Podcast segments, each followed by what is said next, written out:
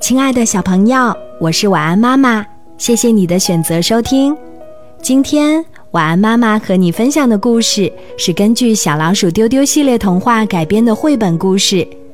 一年前，出版社的编辑姐姐听到了晚安妈妈为小朋友们写的童话故事，觉得很好听、很有趣，于是邀请我加入《欢乐农场》系列童话的出版工作。再后来，经过国内著名插画师 Cici 的策划，就开始出版发行了一本又一本绘本故事。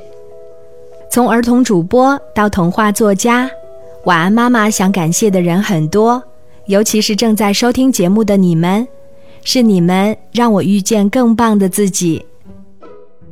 这个故事的名字叫做《老鼠贝奇帮帮忙》，我们一起来听吧。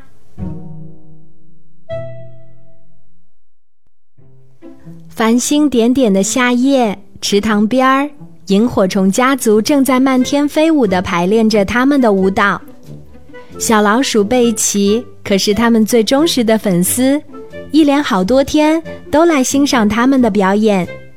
贝奇见到萤火虫家族飞来飞去，组成不同形状，觉得好奇妙啊！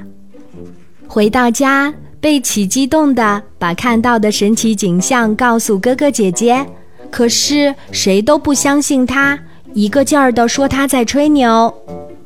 第二天晚上，贝奇拉着哥哥姐姐一起去欣赏萤火虫的舞蹈。可是到了池塘边儿，才发现萤火虫家族不在了。夜深了，小老鼠贝奇躺在小床上，望着窗外，满天的星星就像是萤火虫家族在翩翩起舞。这时，一颗小星星忽然从空中滑落下来，掉在窗户上，发出啪啪的声音。啊，这是怎么回事？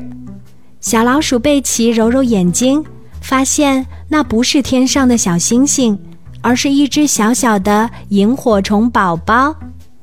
贝奇赶紧打开窗户，把萤火虫宝宝请到家里来。萤火虫宝宝看起来很伤心。一直哇哇大哭。萤火虫宝宝，你怎么啦？小老鼠贝奇紧张的问。嗯，本来大家是要去森林里参加舞蹈比赛的，结果 我找不到爸爸妈妈了。萤火虫宝宝难过极了。可是我不知道怎么去森林。贝奇也想不出什么好办法帮助萤火虫宝宝。贝奇想起自己难过的时候，妈妈就会抱着他，摸摸他的头，然后给他唱歌、讲故事。于是贝奇说：“要不你就在我家住一段日子，等他们比赛回来吧。”然后。贝奇赶紧像妈妈哄他那样给萤火虫宝宝唱歌讲故事，萤火虫宝宝渐渐不哭了。贝奇把他抱到自己的被子里，搂着他一起睡着了。第二天，贝奇向爸爸妈妈、哥哥姐姐介绍自己的新朋友——萤火虫宝宝。看着这个一闪一闪亮晶晶的萤火虫宝宝。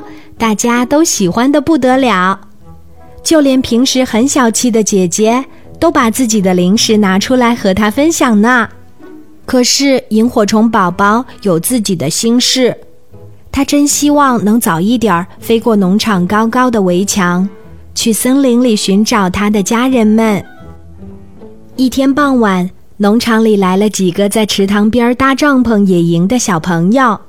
萤火虫宝宝听到他们说明天一早就要收拾好行李去附近的森林探险。附近的森林会不会就是爸爸妈妈要带我们去参加舞蹈比赛的那座森林？萤火虫宝宝打算悄悄跟着他们一起去森林。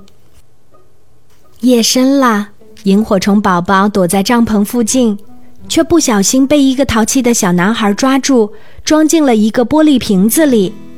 小青蛙见到了这可怕的一幕，赶紧跑去农场搬救兵。贝奇很快听说了这件事，他赶紧跑到池塘边儿，在其中一个帐篷旁边儿发现了被关在玻璃瓶子里的萤火虫宝宝。瓶子被盖得紧紧的，萤火虫宝宝都快透不过气了。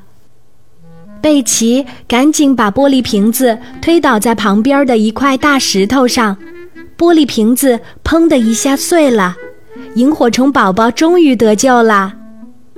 小老鼠贝奇赶紧带着萤火虫宝宝往家跑，爸爸妈妈、哥哥姐姐也赶了上来。在路上，他们竟然遇见了萤火虫家族。萤火虫宝宝终于见到了自己的亲人，开心极了。原来，萤火虫爸爸妈妈在飞往森林的途中，发现少了一只萤火虫宝宝，于是他们赶紧往回飞。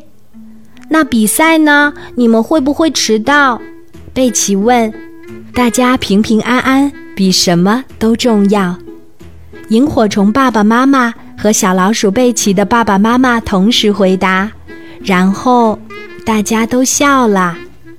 萤火虫家族就这样和老鼠家族变成了亲密无间的好朋友。